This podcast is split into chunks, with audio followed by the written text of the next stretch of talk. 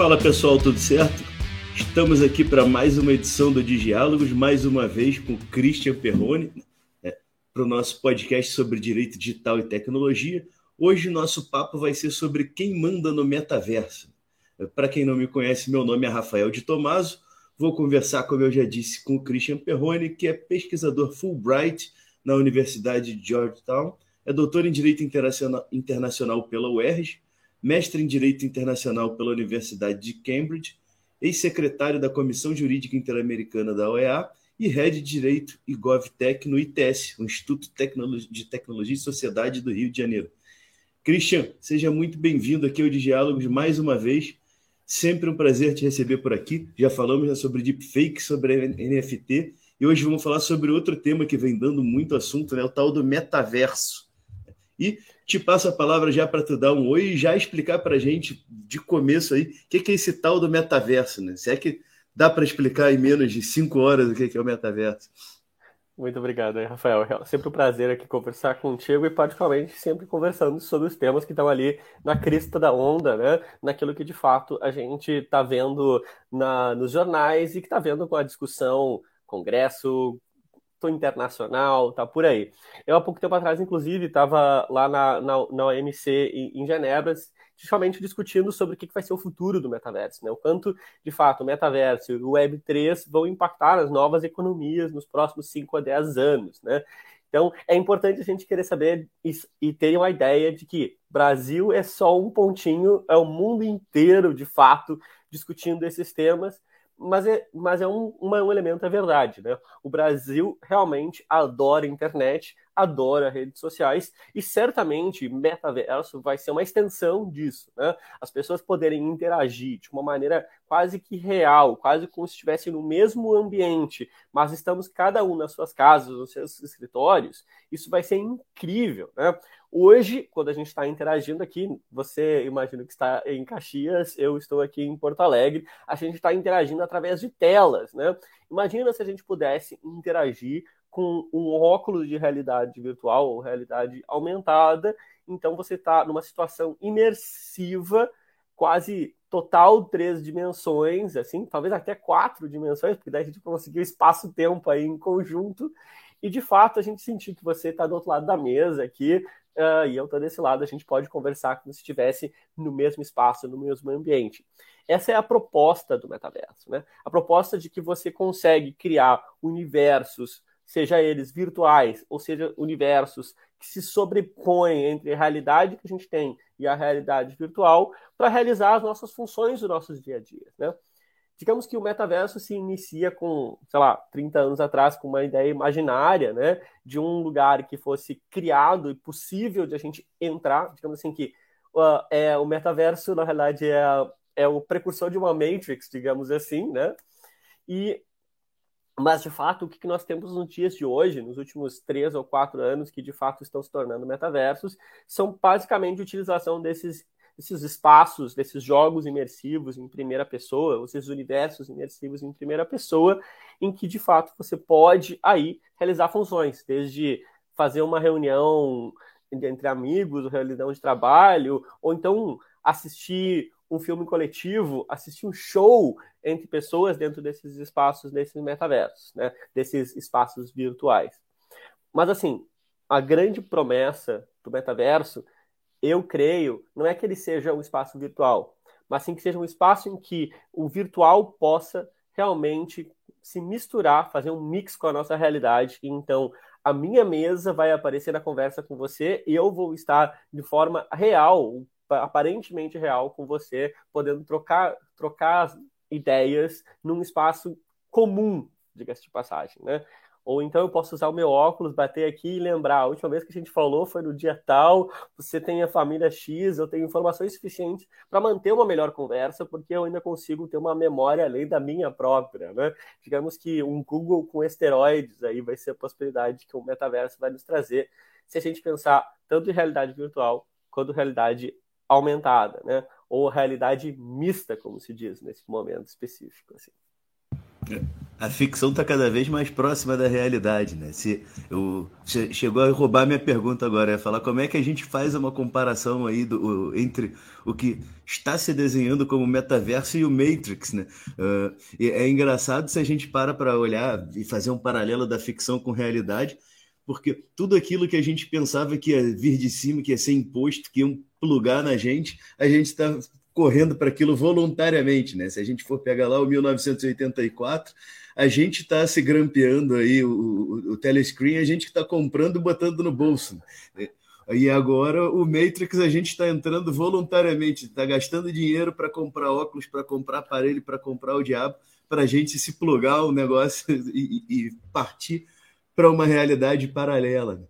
E é, você trouxe aí uma, uma série de questões, uma delas quanto ao ambiente, como que isso vai ser, como isso não vai ser, e, e você falou, e eu gosto, é, é, de metaversos, né, no, no, plural. Tem uma discussão lá de se é um metaverso com várias aplicações, ou se são vários metaversos, para mim são vários. E eu acho que, inclusive, que a gente vai ter temperos diferentes para esses ambientes. Acho que a gente vai ter espaço para aquele metaverso mais corporativo, mais para reuniões de trabalho, é mais para lançamento de marcas, sei lá. É, isso a gente tem que ver para onde vai se desenvolver. E o que eu acredito que é o que de fato vai dar dinheiro nesse primeiro momento para as grandes empresas é aquele, é aquele metaverso mais gamificado, né? mais voltado para o mundo dos games mesmo, que é onde eu acho que a gente vai ter um público é, já mais predisposto para interagir com esse tipo de ambiente, já mais acostumado com esse tipo de ambiente. E se a gente olhar aí 20 anos atrás, nós já tínhamos lá o Entropy Online, já tínhamos lá o, o Second Life, outros espaços que, para mim, é, é, são muito próximos do que vem se desenhando hoje como metaverso, principalmente para essa questão mais gamificada. Como é que você enxerga é, esses primeiros passos do, do, do metaverso mais é, comercial, mais rotulado como metaverso? É, eu acho ótimo, assim, acho que são três coisas aqui que eu queria falar. Primeiro, eu queria falar sobre essa ideia, essa analogia com o Matrix, assim. O Matrix tem uma coisa que eu acho que é interessante, né? O Matrix nos dava aquela, aquelas duas pílulas. Você podia optar pela vermelha ou pela azul. Né? Eu acho que o metaverso não te dá essa, essa opção mais. Você não necessariamente vai poder escolher um ou outro. Ele vai necessariamente estar, de alguma forma, um, um blend entre a nossa realidade uh, física, concreta, tá? e a realidade, a realidade virtual hoje eu, a gente ainda diz eu estou entrando na internet, né? Eu vou estar entrando no metaverso. Eu acho que ainda por um tempo, provavelmente a gente vai continuar usando essas expressões e essa realidade social vai continuar existindo, né? A gente ainda vai escolher entrar e se conectar à internet, né? Se conectar a esses metaversos, né? E isso isso é é interessante, mas eu acredito que no futuro, e talvez a grande promessa do, do metaverso ou dos metaversos, depois a gente entra nesse detalhe, é, é, justamente quando você não vai mais precisar entrar, você vai simplesmente acordar de manhã e o óculos que você vai colocar já vai ter realidade virtual, realidade aumentada. Né? E isso, sim, vai mostrar que nós temos uma realidade mista e vai formar o, futuro da gente. Né? O futuro do ciborgue humano, eu não acredito que sejam chips na nossa cabeça, é justamente o contrário. É o fato da gente utilizar essas capacidades coletivas de internet e de todas as tecnologias que estão formadas em cima da internet para a gente aumentar as nossas capacidades imersivas de estar em dois lugares ao mesmo tempo. Não vai ser só Santo Antônio que vai poder estar em dois lugares ao mesmo tempo. Nós vamos poder estar em dois lugares ao mesmo tempo. Manda um avatar nosso que vai lá e depois só nos passa um, um resumo do que está acontecendo numa, numa reunião, né? Sabe, hoje, hoje no Zoom a gente faz reuniões ao mesmo tempo. Imagina se eu pudesse, deixa assim, tá, vai, essa não é tão importante, tu vai lá, aparece, fica lá, tu é o Christian, o avatar, né? E se qualquer coisa vem lá, o Christian Avatar bate no meu ombro e diz assim: olha, é isso, fala. Aí tu vai lá e troca e fica o avatar aqui, tu vai para lá. Então, essas opções são, são super interessantes e esse eu acredito que seja o futuro. Então, você coloca aquela opção de pílula de um ou outro para, na realidade, você estar nas duas, né? E esse é o primeiro ponto. Agora, você tocou num ponto que eu acho super importante. A gente tem que entender que, do ponto de vista uh, social, eu acredito que a gente deve dizer metaversos Tá? Por quê? Porque a gente deve pensar nos espaços que a gente vai estar utilizando. Claro, né? A gente não diz a rede, a rede social, a gente diz as redes sociais, mas a gente diz a internet. Tá? Eu acredito que o metaverso, como uh, questão, te, questão tecnológica, o melhor seria que a gente tivesse como a internet, um protocolo comum Então a gente poderia falar do ponto de vista de tecnologia, né, do ponto de vista técnico, que seria um metaverso, né? Porque é uma, uma, um protocolo comum que permite você ter vários espaços diferentes. Esse provavelmente seria o melhor futuro. Por que, que eu digo que é o melhor futuro? É porque daí, por exemplo, se você quer utilizar compras dentro do metaverso, se você quer utilizar um único avatar, se você quer utilizar alguma questão da sua identidade que seja continuada nos diferentes espaços, né? naquilo que a gente chama de espaços permanentes, né? A gente pode depois entrar nesse ponto. Eu realmente acredito que tem que ser que eles têm que ser interoperáveis. E para eles serem interoperáveis, a melhor forma é a gente ter um protocolo comum, uma tecnologia ou uma série de tecnologias por trás do ponto de vista lógico que sejam comuns. Mas do ponto de vista social, naquilo que a gente vai viver, vão ser diferentes espaços, né? E por isso eu acredito que não é um problema a gente dizer que vão ser metaversos. E aí eu entro na, tua, na terceira parte da tua pergunta, né? Quer dizer, olha, eu realmente acho né, que no curto prazo a gente vai continuar a extensão do que a gente vê, né? É Roblox, é, é Fortnite, é, é Minecraft, que são o quê? São universos imaginários criados mais que tudo para games. Mas quando que esses universos criados para games se tornam metaverso? No momento em que você permite não só jogar o jogo, você fazer outra, outras coisas, né? No momento que o Fortnite, por exemplo, permite que você tenha shows para quantas milhões de pessoas ao mesmo tempo, você não está usando ele somente como um game, né? Não só como um jogo. Você está usando ele para outras coisas. Ou seja, o universo que foi criado para o jogo também permitiu você ter roda de de amigos conversando, permitir você ter esses shows, você fazer transações dentro, dentro do, desse universo. E aí você passa daquele universo de game para um metaverso, né? Mas eu creio que talvez o melhor dos mundos e o mundo mais interessante do ponto de vista social e talvez até do ponto de vista econômico, assim, para a gente, é a utilização do metaverso para questões outras. O que eu quero dizer isso? Para questões, por exemplo, para você treinar um simulador de voo, para você treinar médicos. Né? A gente teve uma notícia há pouco tempo atrás que passaram várias semanas desenvolvendo quando melhor fazer uma cirurgia, uh, se, eu não me, se eu não me engano, cardíaca. Então você utilizou então o metaverso para você fazer isso. Ou fazer melhor fazer uma cirurgia uh, cerebral, neuronal, etc. Uh, por quê? Porque você teve opções de você virar, fazer, tentar milhares de opções. Aquilo que talvez você não conseguisse, ou tivesse que fazer somente pela imaginação, você pode testar na prática. E talvez aqui uma, uma questão de um pesquisador que agora adora dar aula, talvez um, o mundo que eu mais quero é poder dar aula num lugar que eu consigo ver as pessoas, mas que eu não preciso de, de fato sair de casa. E que eu posso dar aula para uma pessoa de qualquer lugar do mundo. Ou então eu também posso ter aula. Imagina ter aula com, tipo, os grandes bambambãs do mundo, né? De qualquer lugar, que você simplesmente tem que colocar o seu óculos aqui e você tá lá. O cara tá, sei lá, Estados Unidos, China, Coreia, África do Sul, até no Brasil, mas em qualquer outro lugar, você pode ter aula ali no, nos seus óculos, ali no conforto da sua casa, sem precisar se deslocar, sem precisar com, arcar com todos esses custos de espaço, porque o espaço ele vai estar lá, virtual, disponível. Então, Pra gente que dá aula, isso daí é interessante, porque daí mesmo que, os cara, que o cara esteja no, no banheiro, na sala, na casa do vizinho, pelo menos vai ter um avatar dele para parecer que tu tá falando com alguém, que é aquela, aquele quadradinho preto desligado. Tu nunca sabe se tá ali ou se não tá ali, né? Pelo menos dá uma, é uma sensação melhor de, de, de, interação ali com quem tá falando. Não, o quadradinho é muito chato, cara. E o legal é que essa capacidade de interação, né? Tem aquela palavrinha de, de psicologia que se chama de rapport, né? Essa, essa relação entre as pessoas, cara. É muito difícil manter uma relação íntima por com, sei lá, com mais de 10 pessoas numa sala que tem quadradinhos, assim, uma tela com quadradinhos. Uhum. Numa sala, cara, 10 pessoas não é nada, 40 pessoas, 50, 70, tá? Quando você passa disso, aí começa a ficar mais difícil. Mas, de qualquer maneira, você pode ter mecanismos de interação muito mais fáceis quando a gente tem a possibilidade de ter uma visão fisicamente do que a pessoa está falando. E uma coisa que eu acho super legal, que a gente perde em aulas no Zoom, né? Que é conversar com o colega do lado cara. Tipo, o chat não é a mesma coisa, cara. Até a gente está aprendendo a utilizar o chat, etc, chats específicos. Mas, cara, tem coisa mais legal do que chegar e cochichar com o cara do lado, com a pessoa do lado, né? Ou, sei lá, nem que seja, pô, coisa de faculdade, né? Paquerar com a pessoa do, do teu lado, dar em cima. Pô, isso tu não consegue fazer no Zoom, pelo menos não da mesma forma, né?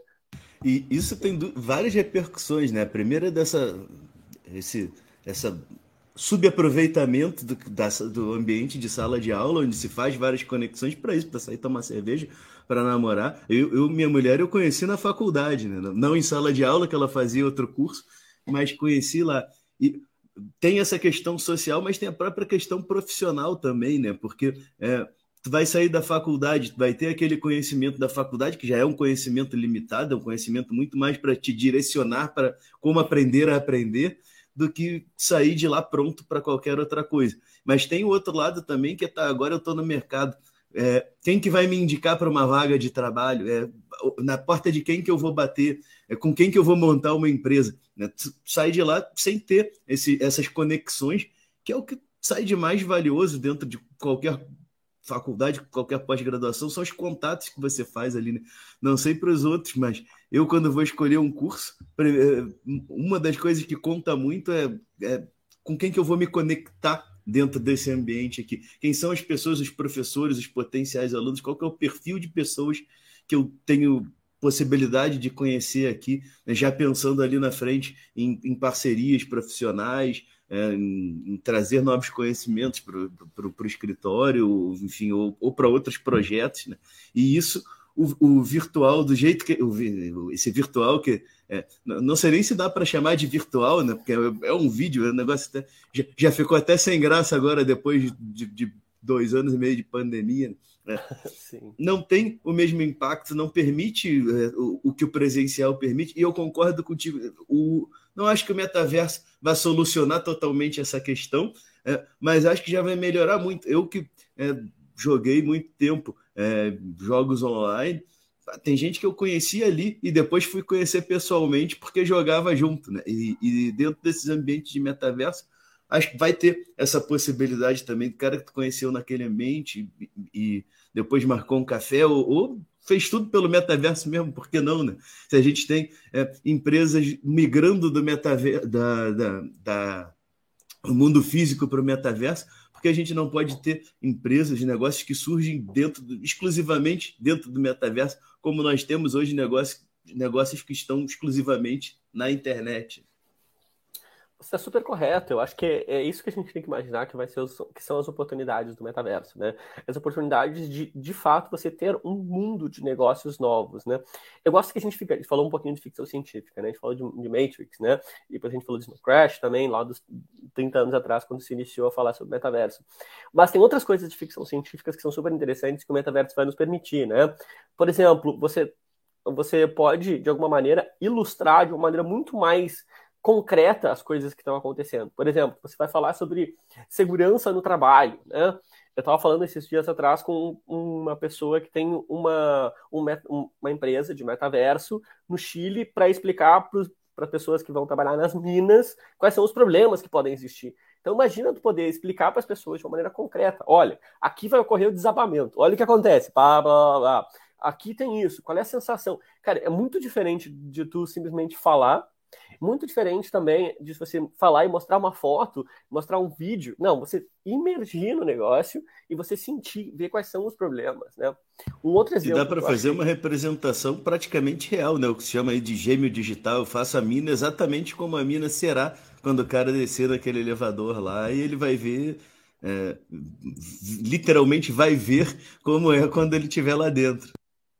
É, e o pessoal de, de Stanford também, esses tempos atrás, eles estavam comentando sobre como eles conseguiram auxiliar a passar uma, uma lei, eu acho que era em Plau, né, explicando como é, como é que vai ser a nova utilização do, do, dos espaços de corais, né, porque eles tinham toda uma possibilidade de você visitar os corais como turista, etc, etc. Né, e eles fizeram uma gravação em 3D do que, que acontecia com os corais na manhã antes de, da entrada dos turistas e durante o dia e no final do dia, depois que os turistas saíram. Então, quanto isso impactava nos corais. Ele disse assim: ah, no início ninguém queria passar essa, essa lei que protegiam os corais, mas depois eles verificarem o que, que acontecia e verificarem o quanto era impactado os corais e utilizarem isso, uma visão 3D, como se eles estivessem dentro do espaço onde os corais estavam sendo impactados, poxa, isso mudou completamente a visão das pessoas. Né? Por isso que eu digo que essa tecnologia tem essa, essa capacidade não só de ilustrar, mas também uma capacidade de persuadir as pessoas a entenderem, né? Aquela questão de você ter um, um grau maior de empatia sobre o que, que, está acontecendo nesses espaços. E aí eu acho que a gente está entrando num campo que, obviamente, é super incrível, ao mesmo tempo que a gente pode falar de uma série de riscos, né? Porque você pode, nesses espaços, manipular tudo inclusive as próprias regras das leis da física, né? Por que, que precisa uma, maçã cair na cabeça, né? Do Isaac Newton? Não, a maçã pode cair para o céu. E aí, o que, que isso impacta na questão da persuasão real, né? Se você vai tomar uma decisão baseado naquela experiência que você teve, e se essa experiência for manipulada, né? Aí a gente pode entrar no que a gente discutiu bastante sobre, sobre deepfakes, sobre manipulações que podem existir. Mas, mas o mais interessante é justamente o metaverso ele tem essa esse espaço de oportunidades que a gente tem de persuadir, de ilustrar, de explicar e de as pessoas poderem, de alguma maneira, manipular esse espaço, poderem entender como as coisas de fato podem vir a acontecer ou estão acontecendo. Eu, eu tinha comentado antes lá do Entropia, eu, eu, gosto sempre de falar do Entropia, todo mundo fala do Second Life, eu gosto muito mais de falar do Entropia porque rolou muito mais dinheiro no Entropy Online do que em qualquer outra coisa no mundo virtual que eu sabe. Claro, fora é, NFT e, e, mas pensando nessa nesse pedaço mais lúdico aí. É, Para quem não conhece, Entropy Online é um, um, jogo antigo lá de 2003, 2004 e, e que teve as maiores transações de bens virtuais ah, na época, antes de inventarem os tais dos NFTs, eram, é, tinham ocorrido ali no Entropy. Teve um planeta que foi vendido por 6 milhões de dólares dentro do jogo lá.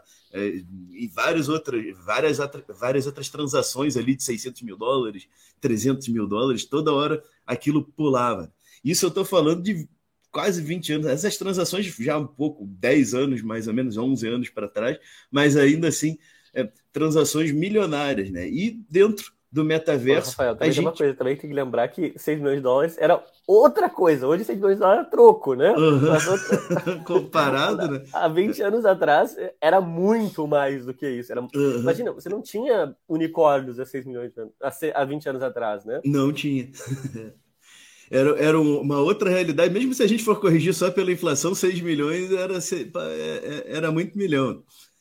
Para mim continua sendo, né? Mas para os gigantes da, da, tecnologia, nem tanto. É, e, a, e, a, gente já tem visto investimentos agora bilionários de, dentro do, do, universo do metaverso. Fica feio, mas, é, mas acho que, que traduz bem. E, tem muito é, verso aí. Muito verso. É. Como é que você enxerga isso daí? Né? Tem o pessoal que ainda está na Uni. O, o, metaverso vai ser modinho, o metaverso é, vai, ser, vai ser o próximo o grande negócio. A gente vê discursos muito, muito é, desconectados um do outro lá. E claro que a, gente está aqui fazendo um exercício de futurologia ainda, porque ninguém sabe exatamente como que isso vai estar tá daqui a 10 anos, mas como é que você enxerga isso daí como um, um, algo irreversível, algo sem, que, que não tem volta? Vai ter o metaverso pronto, a gente já tem que ir se acostumando com a ideia, e é uma questão só de ver como ele vai se desenhar, é, ou pode ser que ele seja só um, o tema do momento que daqui a dois anos ninguém nem lembre mais o que, que se falava de metaverso. Como é, como é que, você, como é que você enxerga que isso está se encaminhando agora? Bom, é, é, super interessante porque eu acho que talvez seja uma das grandes discussões, né? Será que o metaverso é algo novo ou é, é algo passageiro ou simplesmente é, é o futuro, né? E algumas semanas atrás, aí agora um pouquinho de jabá da, do, do ITS, no ITS abriu um, um laboratório sobre metaverso Web 3.0 que se chama Diverso, né? Então, a ideia é justamente explorar essa possibilidade de muitos versos que podem vir a, a, a, existir aí. E uma das grandes discussões foi justamente essa, né? Se o metaverso era só um hype ou se era uma oportunidade real, né? Ah, particularmente do ponto de vista do, do sul global e particularmente do Brasil. Né? E a discussão foi justamente nessa nessa lógica de você, olha, nós estamos há, sei lá, muitos anos discutindo sobre blockchain, temos muitos anos discutindo sobre realidade virtual, realidade aumentada, e nunca se teve uma discussão tão ampla. Né?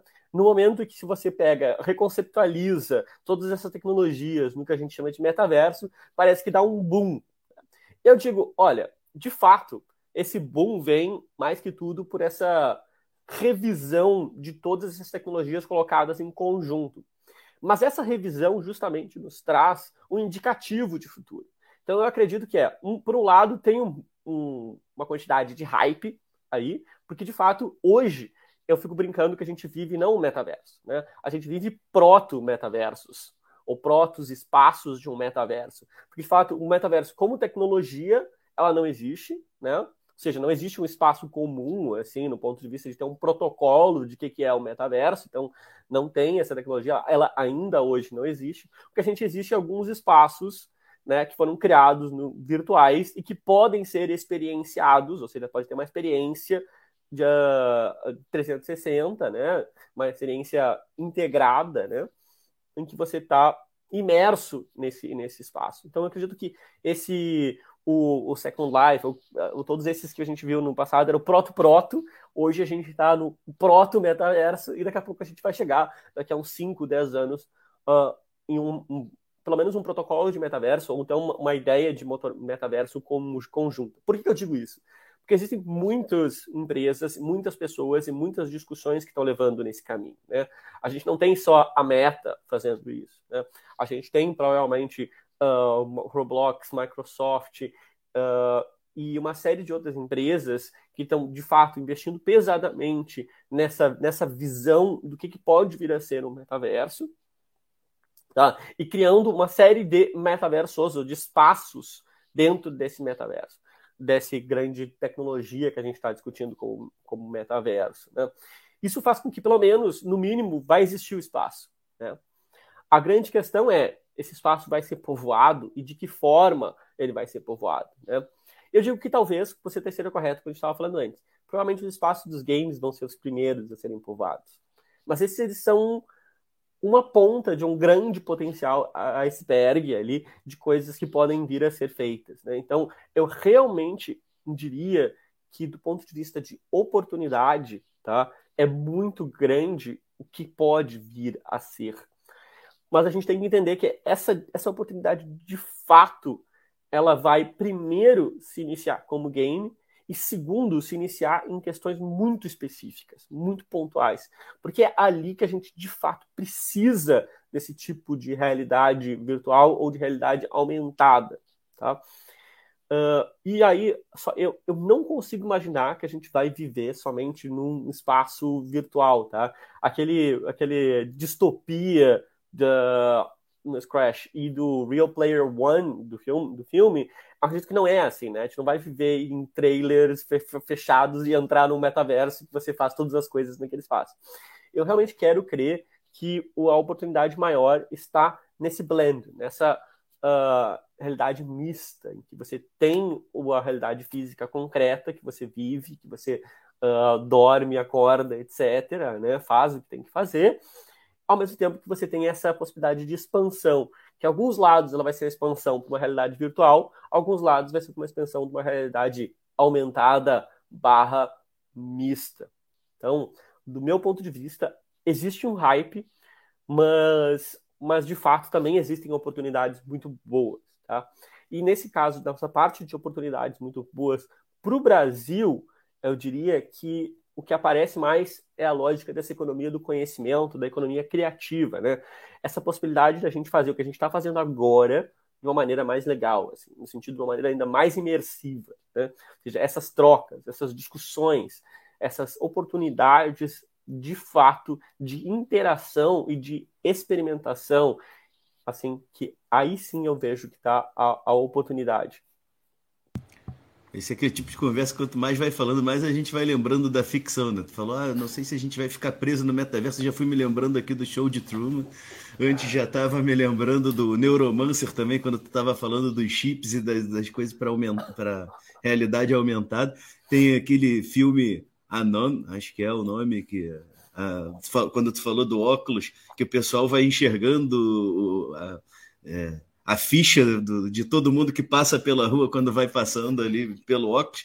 E aí tem. Quem não assistiu esse filme, vale a pena até dar uma olhada lá. Tem uma menina que hackeia o negócio e que ela fica invisível, não aparecem os dados dela quando o policial passa por ela e a investigação se dá a partir daí. Então, É... é super interessante, uh, parênteses, porque talvez um dos principais pontos do metaverso vai ser é, justamente explorar essa uma discussão muito mais do nosso dia a dia como advogados, né? Que é a privacidade e proteção de dados aí, né? Será que tu vai poder ter a ficha de alguém no teu, no, no teu, no teu óculos aqui, mostrando aqui a ficha corrida da pessoa?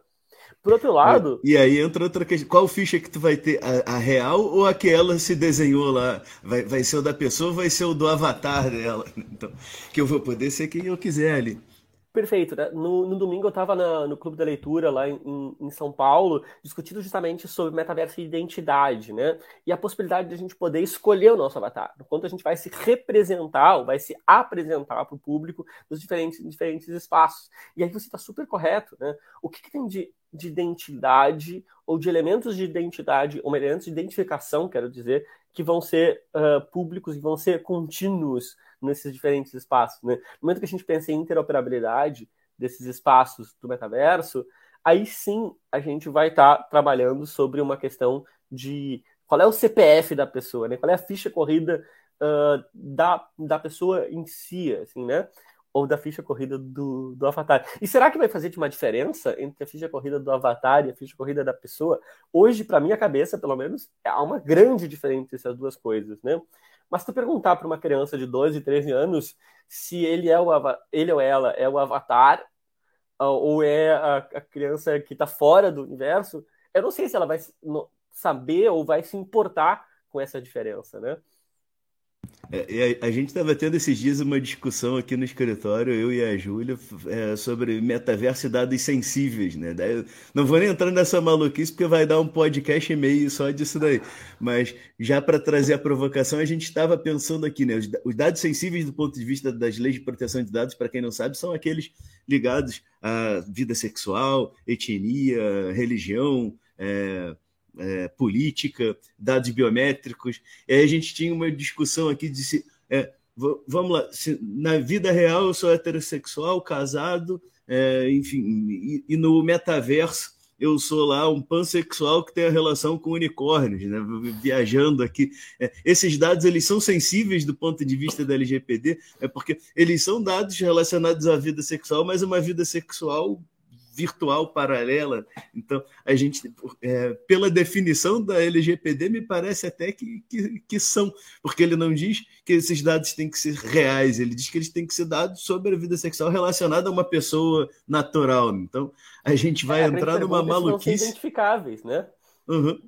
E é, é né? Eu, eu, consigo saber que aquele avatar é do Rafael, que aquele avatar é do Christian. É, só os dados eles não, não, não vão corresponder necessariamente a vida real. Eu posso ser negro no metaverso e branco na, fora do metaverso, eu posso ser mulher no metaverso e homem fora do metaverso.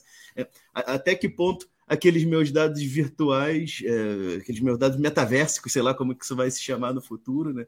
É, eles vão estar enquadrados como dados, como dados pessoais, eu não tenho dúvida, mas é, até que ponto os sensíveis vão ser enquadrados como sensíveis se eles não correspondem a, a, aos meus dados sensíveis na vida real. Se eu tiver lá, quem me conhece sabe que eu tenho 1,64. Vai não saber que é 1,64 exatamente, mas sabe que eu sou baixinho.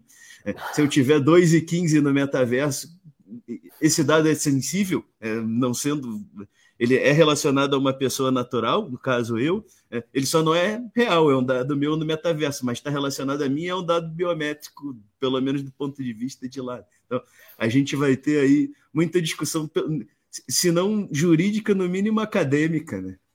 É, e a grande questão aí também é que, de fato, né, para funcionar o metaverso da forma como ele está sendo, sendo criado, né, no sentido que a gente gostaria, ou seja, um metaverso em que, de fato, a gente possa ter uma interação com uma sensação de real mesmo, né, uma sensação de uma interação concreta, uma sensação de uma, uma interação física, ele pressupõe uma série de dados que hoje em dia a gente não necessariamente entrega esses dados, né?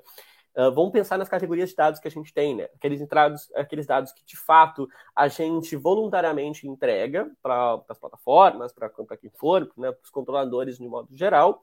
Tem os dados que são observados, né? Que hoje em dia eles ainda são restritos, mas que no metaverso vão ser dados observados de tudo, né? Por exemplo, movimentação dos meus olhos, né? Movimentação da, da sobrancelha, movimentação da minha cabeça, movimentação da minha, da minha mão, meu caminhar. Tudo isso são dados uh, biométricos, ou seja, potencialmente dados sensíveis, e que para as tecnologias funcionarem da maneira como a gente quer, elas vão ter que ter esse dado. A grande questão é por quanto tempo esse dado vai ter que ser mantido? De que maneira que vai ser feita essa coleta? Onde vai ficar armazenado esse dado? Será que vai ficar armazenado no meu espaço? Ou seja, vai ser uma situação federada ou vai ser uma situação uh, de ser uh, armazenado numa nuvem? Tudo isso são perguntas que vão ser importantes da gente responder. Mas talvez a terceira categoria de dados é a categoria mais doida que a gente vai precisar né, pensar, tá? que são as inferências. Por que eu estou dizendo que inferências são relevantes? Né? Hoje a gente faz uma série, ou seja, a maior parte das empresas fazem uma série de inferências baseados nesses dois outras categorias de dados que a gente tem, mais né, uma série de outros padrões que elas conseguem encontrar utilizando algoritmos complexos e, mais que tudo, inteligência artificial. Né? E aí, por exemplo, eu adoro essa, essa, esses dois estudos que foram feitos na, na Inglaterra, né? um dizendo sobre likes e inferências. Tá? Um é o like de uma batata frita. Que tipo de informação tu pode ter? Dentro de determinado contexto, eles conseguiam determinar se a pessoa era altamente inteligente ou não. Né? Então, quem imaginaria que dar um like ou não numa batata frita, uma curly fries, na realidade, né? Batata frita vai, vai indicar se eu sou inteligente ou não. E outro da, outro da, outra, outra pesquisa que eu acho super interessante, talvez até mais, que fala de um dado sensível, né? era se a pessoa tinha, era mais à direita ou à esquerda por dar um like num Kit Kat, uma foto de um Kit Kat. Tá? Então, se hoje a gente consegue ter esse tipo de informação, imagina com tantos milhares de outros pontos de informação que a gente vai ter no metaverso. E, por que e tem é uma coisa, pensar? só fazendo um parêntese rápido em cima disso que você está falando aí, que boa parte das tecnologias que nós temos rodando hoje, as próprias redes sociais, é, se a gente for olhar, no momento em que elas foram criadas, não se tinha uma, uma, ideia, ainda não se tinha dimensão do que podia se fazer com esses dados. Né? E agora o metaverso ele nasce num ambiente em que já se sabe o, o poder desses dados, a quantidade de inferências que se pode trazer dali. Então, muito provavelmente vai ser uma tecnologia já montada para coletar dados em massa, já, conta, já, é, já montada num contexto de big data, de análise é, de, de tudo que é tipo de dado que vem dali, e a gente vai estar tá entregando de bandeja, né, mesmo é, que, que numa representação não real nossa, um, zilhão de dados que vão é, que, que, permitem traçar um perfil psicológico de como a gente se comporta, de como a gente interage nesses ambientes. Então, o potencial que isso tem para o bem e para o mal é gigantesco. É, é, por isso que eu digo que a gente tem que pensar que é no momento atual que a gente tem que pensar em regulação, que a gente, que a gente tem que pensar mais que tudo, mais do que regulação no sentido jurídico, né? De regulação no sentido de assim, de Lessig, né? Regulação, o que eu quero dizer? Aquela regulação entre quatro, em quatro pontos, né? Que é uma regulação tanto do ponto de vista de entender uh, o quadro de econômico que está por trás, ou seja, os incentivos e desincentivos, a regulação pensada do ponto de vista da moral e da, das éticas, e eu diria que no sentido da etiqueta do metaverso que vai existir, uma regulação pensada do ponto de vista da arquitetura, e aí também a regulação pensada do ponto de vista jurídico, tradicional da palavra. Então, dentro desses quatro pontos regulatórios, esse é o momento atual. Por quê? Porque, mais que tudo, é o momento que a gente pode definir as regras econômicas, ou incentivos e desincentivos, e, e, e definir a arquitetura do protocolo final do, do, do metaverso como tecnologia e das, da lógica principal do que vai ocorrer dos metaversos. Ou seja, se a gente criar um, pensar que o protocolo do metaverso principal vai levar em consideração blockchain, isso é uma coisa. Se ele vai levar em consideração uh, cloud computing tem outras, outras questões, né? Serviço na nuvem tem outras questões que a gente está falando. Mas se a gente vai pensar um sistema federado de, de guarda de dados, por exemplo, em que os meus dados pessoais, por mais que eles possam ser utilizados dentro do metaverso, mas eles ficam no meu celular ou ficam em algum espaço que eu tenho controle e que eu só passo para o serviço as informações completamente necessárias para o serviço funcionar, aí é coisa bem diferente, né? É por isso que eu fico dizendo, cara, esse é o momento. Né? Eu tive uma grande discussão esses, esses tempos atrás numa prévia do, do diverso do ITS, né, desse, desse laboratório, sobre ah, a gente está gastando muita energia, espaço de, e, e recursos para discutir sobre o metaverso. Eu disse, claro que a gente está fazendo isso, né? Por mais que existem outros problemas, né? O Brasil está com 33 milhões de desempregados, tem muitas pessoas passando fome, super importante. Mas se a gente não discutir o metaverso agora, uh, essas pessoas vão ser mais milhões que vão estar desempregados, porque o futuro vai ser vai ser no metaverso ou vai ser nessas novas tecnologias. E talvez a gente não consiga, o Brasil vai perder completamente o bonde de, dessa questão e talvez nós da majority world, né, do sul global, do, da maioria do mundo, não tenha como interferir no como o metaverso vai ser definido. E uhum. este é o momento agora. É quando o metaverso ainda está no, no formato proto. Quando ele se tornar metaverso mesmo, aí a capacidade de você mudar a arquitetura, a capacidade de você mudar o como ele funciona, vai ser muito, muito, muito mais difícil. Né? É quase e você traz duas questões relevantes aí desse ponto de vista regulatório. Claro. Né? De, de, um lado, a gente tem que pensar uh, nessa questão de proteger o, sujeito, o usuário do metaverso, vamos chamar assim, o, o, não vou chamar de consumidor ainda, né? mas acho que no final das contas vai ser. É, uhum. Mas a gente tem essa parte também de não travar o desenvolvimento econômico de um negócio que pode ser o, o a próxima grande onda de, de gerar dinheiro, de gerar emprego, de gerar tecnologia. Né?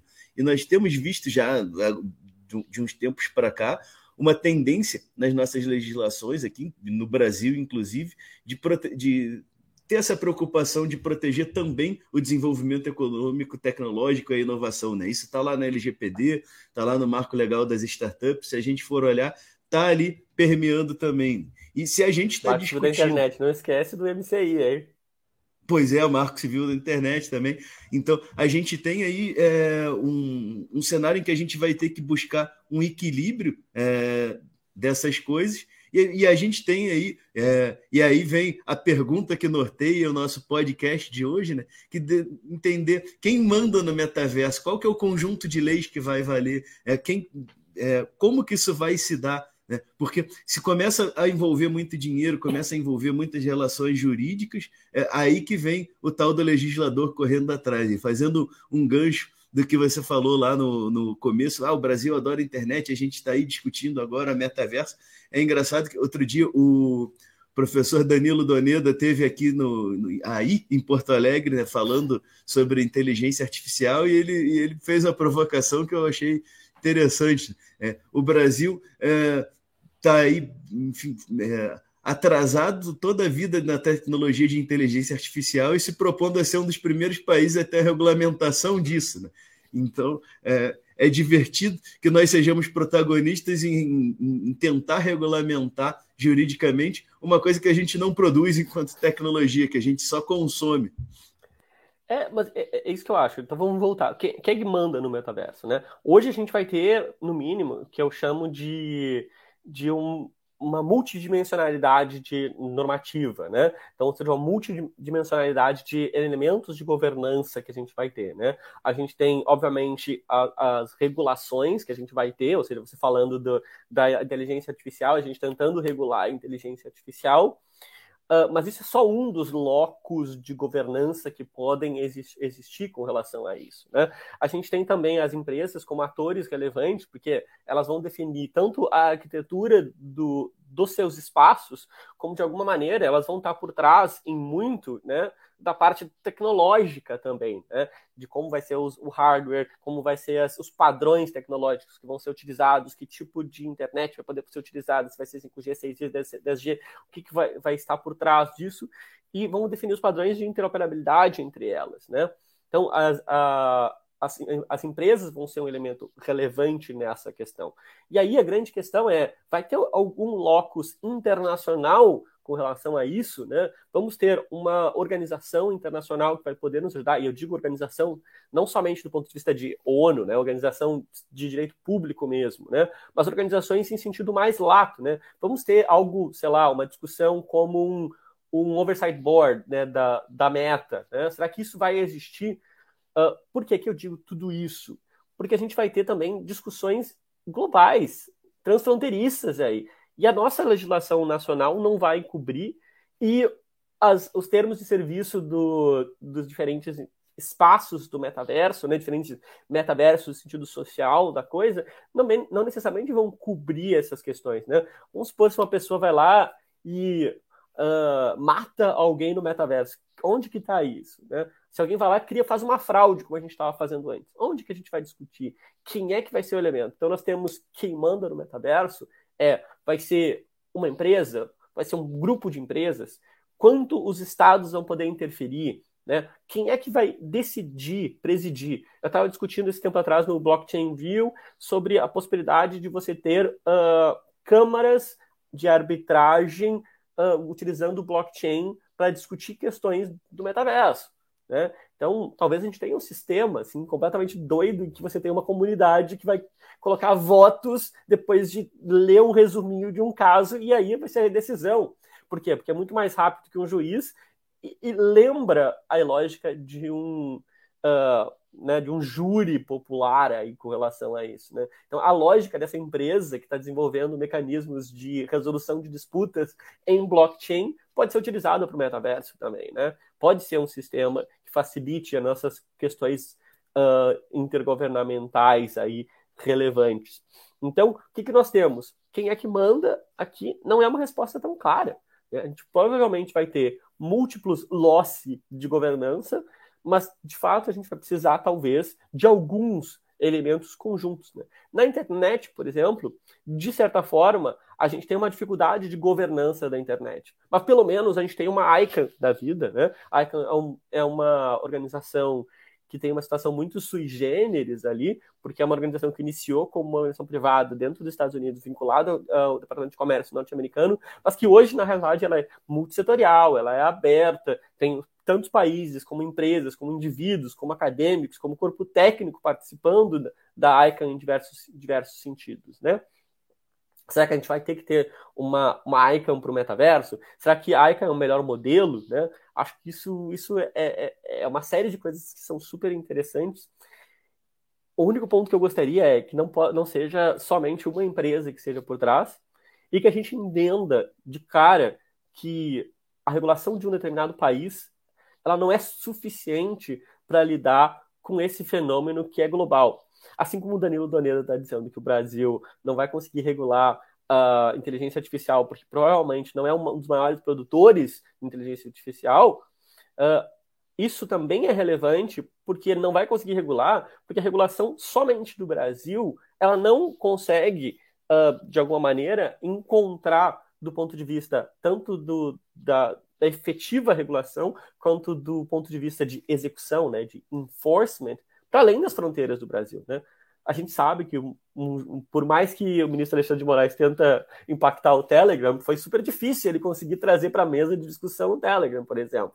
Imagina se for no metaverso. Quantos serviços globais a gente vai ter e a dificuldade de você mandar um oficial de justiça bater na porta em algum outro país? Não dá, né? Então, a gente tem toda uma, uma questão de quem manda, mas quem manda uma, é uma pergunta ainda meio capciosa, porque não é só uhum. uma pessoa, né? não é só um grupo, não é só um país, e eu gostaria de imaginar que não é só uma empresa, nem um grupo de empresas, e que talvez o melhor fosse que a gente pensasse em mecanismos institucionais que pudessem trazer diferentes setores para a mesa de discussão, né? Então, e lembrando é... que a gente está aqui em 2022, já se encaminhando para o final de 2022, discutindo regulamentação de e-commerce nas relações internacionais.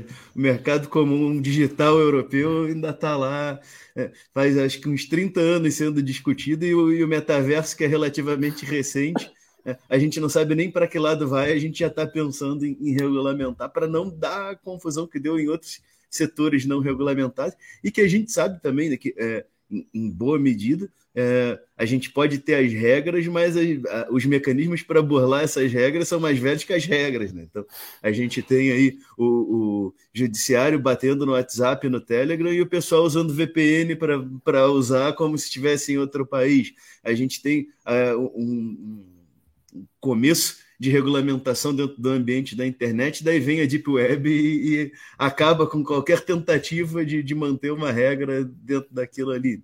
Então, a gente sabe que a capacidade de burlar a regra ela é maior e mais rápida do que a de criar a regra e muito, infinitamente do que, a de, do que a de aplicar a regra, fiscalizar a regra. É justamente isso. E esse é o ponto. Eu acho, eu acho legal essa analogia com o e-commerce, porque o e-commerce é uma, é uma, Ainda os estados, quando a gente trata de e-commerce, os estados em si, eles têm muito mais poder. Por quê? Porque, porque a, a circulação de mercadorias, ela é, é no sentido de que você a permissão de você circular livremente uma determinada uh, mercadoria, ela depende de uma autorização de entrada dessa mercadoria. Né? que eu quero dizer isso? A OMC, por exemplo, né, a Organização Mundial do Comércio, que eu falei esses tempos atrás, ela foi criada justamente para facilitar a circulação de mercadoria. Por quê? Porque na prática, né, a regra era você não permitir a entrada de mercadorias externas. Né? Então, a lógica que a gente está aqui em 2022 pensando em globalização, na realidade é um momento de exceção histórica, em que hoje em dia a gente tem muito mais mercadorias uh, internacionais podendo entrar livremente num determinado país. Só que quando a gente pensa do ponto de vista de serviços digitais, né, e de, quero dizer, de dados, né, a lógica é o contrário. É, primeiro, livre fluxo de dados livre fluxo de, de alguma maneira, de serviços digitais e, e, a, e a barreira, né? E a limitação é que é a exceção. Né? É por isso que o sistema do Telegram de você pode conseguir bater na porta dizer, olha, não, eu não vou permitir, é muito mais difícil, porque você tem que cortar o serviço. Que não é o contrário de eu preciso de autorização para entrar. Né? Você tem a regulação contrária. E é por isso que regular o metaverso vai ser infinitamente mais complexo e vai ser infinitamente mais dependente de cooperação internacional, entendeu? E cooperação internacional aqui não é só cooperação do ponto de vista de estados, vai ser uma cooperação do ponto de vista dos estados, das empresas, né? das instituições como um todo. Então, assim, essa pergunta que parece ser super simples, quem manda no metaverso, né? Uh, parece que a gente quer buscar um rei ali, ou uma rainha do metaverso, não é tão fácil, né? E vai ser infinitamente mais difícil à medida que os serviços se tornarem o bem econômico cada vez mais importante e cada vez mais importante do ponto de vista internacional, tá?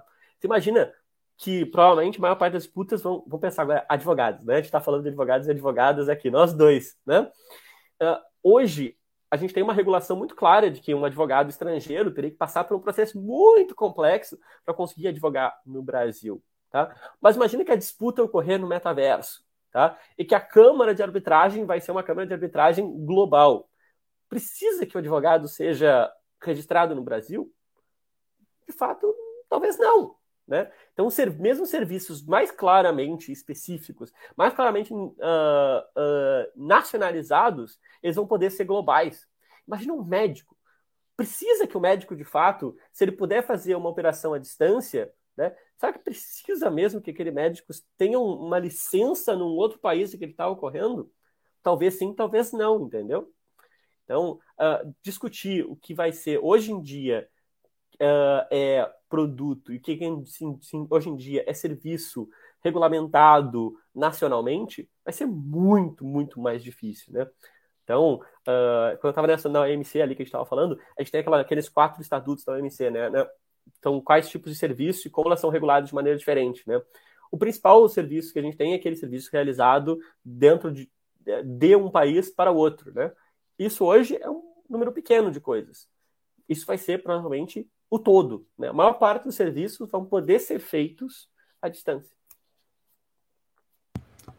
Essa, essa questão transfronteiriça, inclusive, é uma das discussões que ainda está lá no, do e-commerce tradicional. Lá vai entregar aquele caixotinho, que é como é que eu faço a taxação de fronteira para não, não criar barreiras dentro do, dentro do ambiente. Aqui, aqui falando da, da regulamentação da União Europeia, né, do mercado comum europeu, como, como que eu faço para não discriminar a entrada ou a saída de um, de, um produto de um país para outro e vice-versa. Então, é, é, é isso. Né? De um lado, a gente está discutindo é, como que a gente vai fazer no metaverso, que é um negócio totalmente sem fronteira, sem localização geográfica certa, é um negócio que a gente tem dificuldade até de entender como que como que vai se consolidar, e de outra a gente está discutindo a van que vai ultrapassar da fronteira ali da, da, da França para a Alemanha, assim, como que é a taxação daquilo ali. E aí a gente vai ter não, vou, vou, deixar aqui só como provocação a questão tributária também, né? de como é que eu faço a tributação das coisas no, no, no, metaverso, quem que ganha com isso, quem que não ganha com isso, onde que aquela relação jurídica está se dando, onde não está se dando, quem determina quanto que aquilo vai ser taxado ou não, porque vamos combinar, né? Um, um, as empresas estão investindo bilhões no metaverso justamente porque elas querem fazer negócios ali naquele ambiente. Né? E para quem que eu pago? É certo que todos os governos vão querer dar essa medida. Você tem a certeza que a gente tem é que todo mundo vai querer te tributar, mas vai ter uma discussão. A grande questão é, é quem vai longa. conseguir te tributar. Tá? É. E essa, essa é a questão. Pensa hoje em dia, né? As principais empresas de tecnologia estão tendo toda essa possibilidade de pagar menos impostos. Né? Tava, teve essa discussão há, há uns uh, no ano passado, né? Particularmente sobre ah, será que pode estar na, na Irlanda e pagar menos que 15% de, de imposto sobre uh, o resultado final das empresas? Sobre, sei lá, um, e é imposto de renda sobre as empresas? Talvez sim, talvez não, entendeu? No metaverso também você vai ter isso. Vai ser muito difícil de você, de fato, conseguir tributar. Particularmente porque você não tem, talvez você não tenha bens nenhum dentro de um determinado país. E pensa o seguinte, hoje até você consegue cortar o acesso a um serviço, né? Você pode cortar o acesso, entre aspas, ao WhatsApp. No momento que você utilizar o metaverso para fazer milhares de coisas, será que você pode cortar esse serviço? Será que faz sentido do ponto de vista de do ponto de vista de proteção de direitos, a capacidade de um Estado de cortar, você ter acesso a todos aqueles serviços?